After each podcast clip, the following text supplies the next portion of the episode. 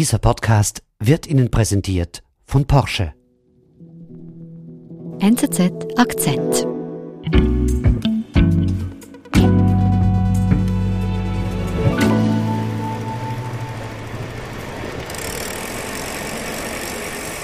Ja, ich bin meistens mit dem Velo unterwegs. Auch an diesem Morgen bin ich durch die Oberdorfstraße gefahren, in dieser schmalen Gasse in der Zürcher Altstadt. Und bin dann links in die Kirchgasse abgebogen und dort bin ich zu meinem Lieblingsasiaten im Restaurant Wansong Thai. Mitten im Lockdown, was hast du vor? Ja, ich habe Ende Jahr gemerkt, dass ich 10.000 Franken mehr auf meinem Bankkonto habe als äh, in anderen Jahren. Und natürlich ist es Geld, das ich zwangsgespart habe. Ich konnte es nicht ausgeben. Mhm. Ich konnte nicht in äh, Restaurants gehen. Ich konnte nicht reisen. Ich konnte alle möglichen Dinge nicht machen. Und ganz viele Leute konnten das nicht. Und wir, wir kennen ja alle diese großen Zahlen, wie viele Millionen oder Milliarden bestimmte Geschäftszweige verloren haben. Mhm. Und ich habe mir jetzt gedacht, ich gehe mal konkret zu diesen einzelnen Leuten, denen ich eigentlich Geld schulde. Und es ist so gesehen ein bisschen wie ein Bußgang. Was habt ihr, habt ihr Kontakt mit den Läden drumherum? Reto Schneider hat sich auf den Weg gemacht zu jenen Menschen, denen das Geld fehlt, welches auf seinem Sparkonto liegt. Ich glaube, jetzt ähm, meckern, schimpfen, ähm, Kopf in den Sand stecken, ähm, ist momentan nicht ähm, also bei denen, die ich kenne. Ähm Und äh, was ist denn dein Lieblingsasiaten? Was bietet er an? Bansong Thai ist äh, ein Thailänder und halt das Übliche, ich finde, wahnsinnig gut. Und ja, ich bin viel dort mit Freunden, mit der Familie, lade Leute ein. Mhm. Ja, es war ein Verlust, als er geschlossen hatte. Und wen hast du denn da angetroffen jetzt im Lockdown? Ja, das war lustig, weil ich bin reingegangen und habe Andreas Pruss getroffen. Das ist der Inhaber. Er hat das Restaurant erst im September 2020 übernommen, also mitten in dieser Corona-Zeit. Wann ist das letzte Mal hier innen etwas gesehen? Vor Weihnachten, oder? Ja, halt genau halt äh, die Woche vor Weihnachten, ähm, Samstag. Und wir haben begonnen zu sprechen. Und ich denke mir, ah, ich kenne ihn noch, also ich kannte ihn schon von früher, aber ich, habe ich ihn kürzlich irgendwo gesehen? Halt Und dann ist mir eingefallen, ich hatte mal im äh, Dezember ein Menü bestellt im Bansong Thai. Ich kann mich erinnern, wie im Treppenhaus da der Velokurier mir entgegenkam. Ich gab ihm noch ein großzügiges Trinkgeld. Und als ich mit Andreas Pruss rede, merke ich, er war das, der Inhaber selbst. Der fährt, das Essen ausführt. Fährt das Essen aus mit dem Rad. Er hat mir erzählt, dass er anfangs ersten Lockdown sofort ein E-Bike gekauft hat.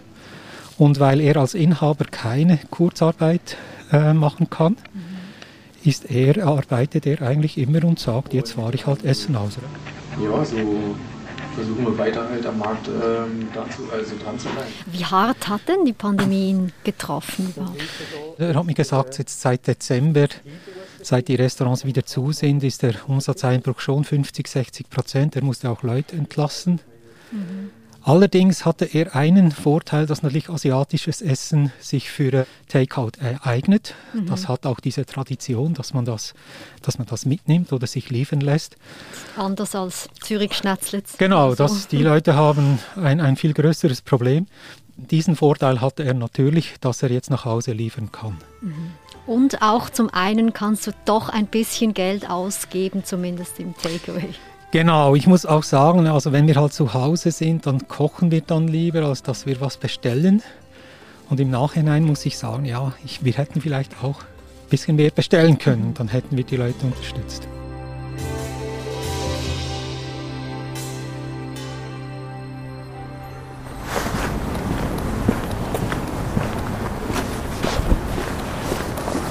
Ja, ich bin dann äh, nicht, nicht weit davon entfernt. Am, ich bin am Großmünster vorbei und bin dann diese, die Oberdorfgasse äh, hinuntergegangen. Dort hat es viele kleine Läden und einer davon äh, heißt Rien va plus, ist eine Zürcher Institution, ist ein Brettspielladen. Mhm. Ja, ungefähr zwei Minuten.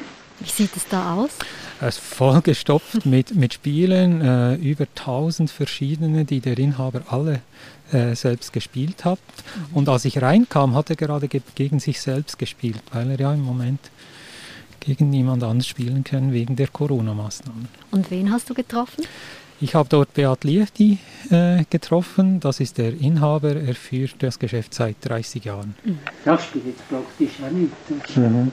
wirklich Solo-Spiel. Also den kennst du persönlich? Ich kenne den persönlich, ja. Also es ist eine kleine Szene und man, man trifft sich halt an Spielabenden auch. Mhm. Und dann äh, wird diskutiert und er empfiehlt mir was. Er kennt auch meinen Sohn. Wenn mein Sohn mir was schenken will, geht er zu ihm und dann berät ihn Beat, was mir gefallen könnte. Und hättest du jetzt in normalen Zeiten dort auch regelmäßig Geld liegen gelassen? Ja, ich hätte dort schon einen Ich gehe immer vor, vor den Ferien, gehe ich dorthin und äh, lasse mich beraten, ein kleines, äh, kleines Spiel zum Mitnehmen oder zwei, drei, die wir dann in den Ferien rauf und runter spielen. Und ich muss äh, zu meiner Schande gestehen, ich habe dann tatsächlich auch ein größeres Spiel gekauft während der Pandemie und ich habe es nicht bei ihm gekauft, obwohl das auch möglich gewesen wäre. Aber ich bin so den, den Weg des geringsten Widerstands gegangen. Also du meinst online hast Ich habe gekauft? das dann online, mhm. online bestellt. Obwohl Beat hat das ganz lustig gemacht. Er ist eigentlich nicht so äh, technikaffin, online-affin. Und er hat mir auch gesagt, ich will die Leute im Laden haben. Und als dann die Läden schließen mussten, hat er einfach viele seiner Spiele, fast das ganze Sortiment, im Schaufenster gestapelt. Hm. Und dann hat er einen Zettel an die Tür gehängt mit seiner Telefonnummer und seiner E-Mail-Adresse und das war sein Online-Job. Das ist sehr sympathisch, aber scheint mir dann doch wahrscheinlich nicht so lukrativ zu sein im Vergleich zu eben großen Anbietern online. Das nicht, allerdings er hat mir erzählt, dass dann viele Leute auch sehr solidarisch waren. Mhm die haben dann bei ihm äh, Spiele bestellt, auch ein bisschen mehr, als sie vielleicht sonst gekauft hätten. Und er ist dann mit Bus und Tram und äh, einem Rucksack und einem Handwagen durch die Stadt gezogen und hat diese Spiele verteilt. Für ihn war es auch wichtig, etwas zu tun zu haben. Also er hat sich auch ein Stück weit gelangweilt mhm. Während dieser Zeit, als der Laden zu war. Glaubst du, Beat und seinen Laden wird es nach der Pandemie noch geben? Ja, da bin ich überzeugt, ja. ja. Mhm. Gut, du hast also Geld gespart beim Restaurant, bei den Spielen, ja, zumindest nicht bei deinem Lieblingsspielladen ausgegeben. Wo hast du sonst, denkst du, noch vor allem viel Geld gespart, zwangsmäßig? Ja, ein großer Posten war wie allen, bei, bei allen natürlich das, das Reisen, also die Ferien. Der SBB schulde ich ziemlich viel Geld, der Swiss vielleicht auch für den einen oder anderen Flug. Hotels. Hotels, genau. Und ich habe mich dann, wir hatten eigentlich geplant, im Herbst nach äh, Venedig zu fahren. Mhm. Und am Freitag, bevor wir am Montag fahren wollten, kam dann Venetien auf diese Risikoliste des äh, Bundesamts für Gesundheit. Mhm. Und dann haben wir darauf verzichtet. Und darum habe ich äh, mit einer Reiseführerin gesprochen in Venedig, bei der wir eigentlich eine Stadtführung machen wollten. Gut, ne? wenn das geht, ist alles wunderbar. Also, du hast ja angerufen. Ja, ich habe sie angerufen. Das war ganz lustig, weil äh, sie hat mir dann erklärt, dass sie jetzt äh, virtuelle, also Online-Führungen macht. Mhm. Und die Museen erlauben uns als Stadtführern, in die Museen zu gehen und Führungen anzubieten. Mhm. Und das mache ich jetzt mhm. im Moment. Und das hat halt. Und, äh, Wie muss ich mir das vorstellen? Ja, ich war zu Hause. Ich habe mein Homeoffice im, im Schlafzimmer eingerichtet hatte dann ihr Bild. Äh, sie stand auf einer Brücke über einem Kanal in Venedig in der Nähe des Markusplatzes. Gleich dort wohnt sie auch. Aha. Und sie hat dich sozusagen virtuell durch Venedig geführt? Dann. Genau, sie hat mir dann ein bisschen gezeigt, wo sie jetzt, äh, wo sie jetzt steht, in welche Richtung äh, ich jetzt was äh, finden würde. Und da haben wir uns unterhalten über, über ihre Situation. Und wie geht es ihr? Ja, ihr geht es eigentlich nicht so schlecht, aber auch nur, weil sie macht Führungen in Deutsch und in diesen Sommermonaten, in denen es möglich war, nach Venedig zu reisen, da gab es sehr viele Deutsche, Schweizer, Österreicher, die kamen. Mhm. Aber sie hat mir erzählt von Kollegen, die zum Beispiel vor allem spanisch sprechende Leute führen und der hatte keine Arbeit, also keine mhm. einzige Gruppe seit, seit Anfang Jahr, also seit dem Ausbruch bis heute.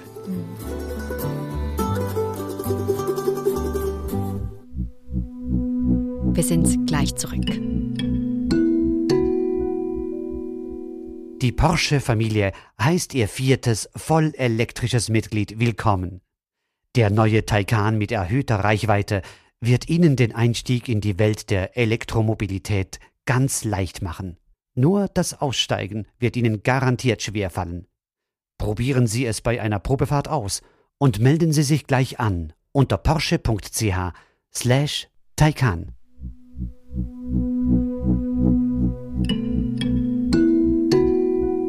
Wen hast du als nächstes noch besucht? Wir haben die Restaurants, wir haben die Läden, die Detail, wir haben den Tourismus. Lass mich raten, jetzt kommt ein Konzertveranstalter.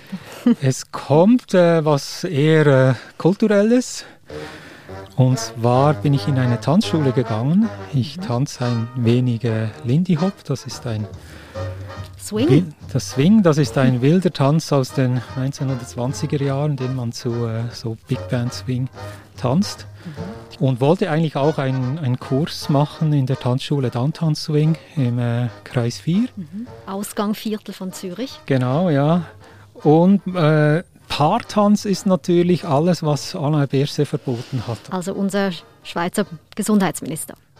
Ja, genau, das mhm. muss man sagen. Es ist, äh, die Leute sind lange in geschlossenen Räumen, sie strengen sich an, sie atmen stark.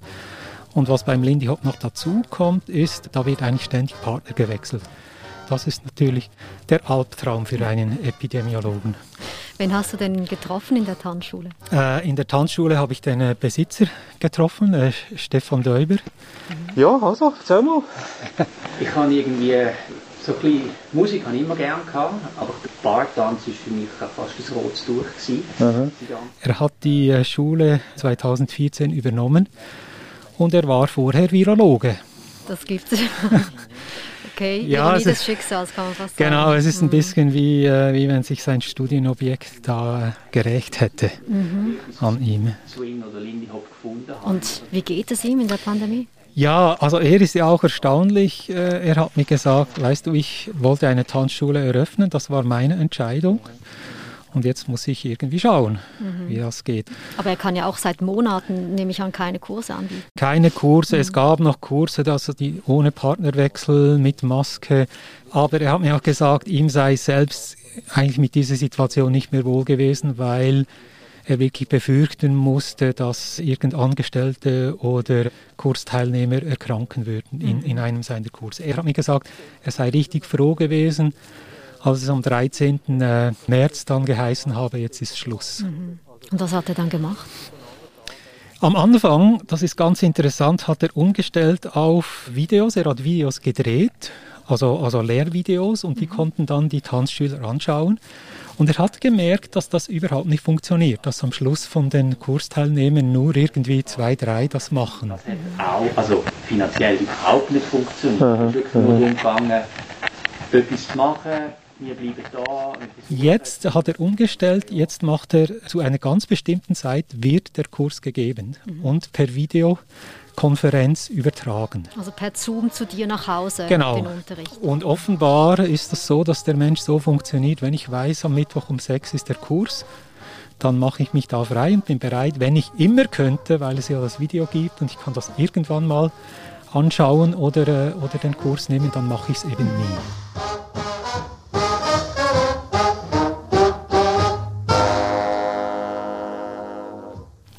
Jetzt bist du ja eben unterwegs zu den Leuten, denen du sozusagen Geld schuldest. Wie sieht es denn bei ihm finanziell aus? Ja, ich habe natürlich alle gefragt. Das war so die, die heikle Frage. Also mal, wie ist das jetzt für, für dich oder für sie, wenn ich, ich, ich komme hier, ich habe eigentlich zu viel Geld und sie haben eigentlich viel zu wenig mhm. und das Geld fehlt ja. Aber die Leute haben mir alle gesagt, das sei eigentlich kein Gedanke. Also der Beat hat mir gesagt, daran habe ich noch gar nie gedacht. Und er also, denke eigentlich. Im Spielwarenladen. Genau, im ja. Spielwarenladen. Er denke eigentlich eher an den, an den Restaurantbesitzer da unten, weil der sei wirklich arm dran und so. Mhm. Also da war immer äh, das Mitgefühl noch für Leute, denen es noch schlechter geht.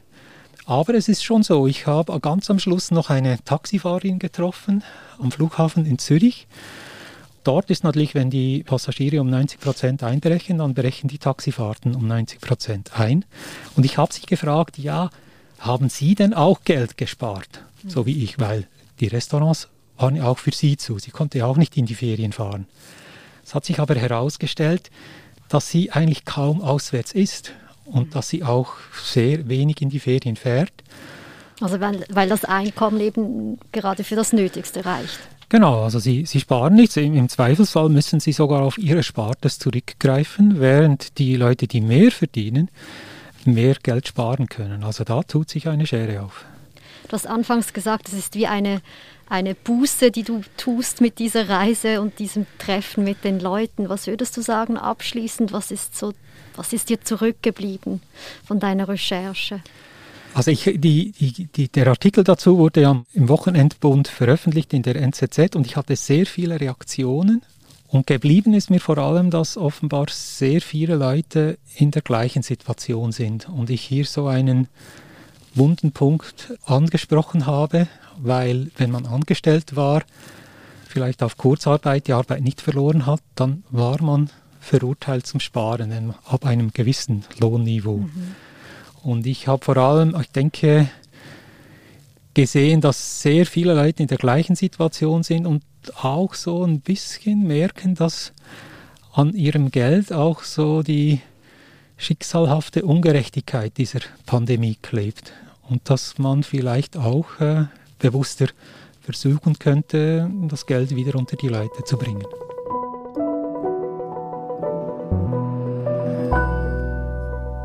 Reto, vielen lieben Dank. Wir hoffen, dass wir bald wieder mehr Geld ausgeben dürfen. Das hoffe ich auch, vor allem, dass wir wieder tanzen können. Auf jeden Fall. Vielen Dank, Reto, für deinen Besuch. Das war unser Akzent. Ich bin Nadine Landert. Bis bald.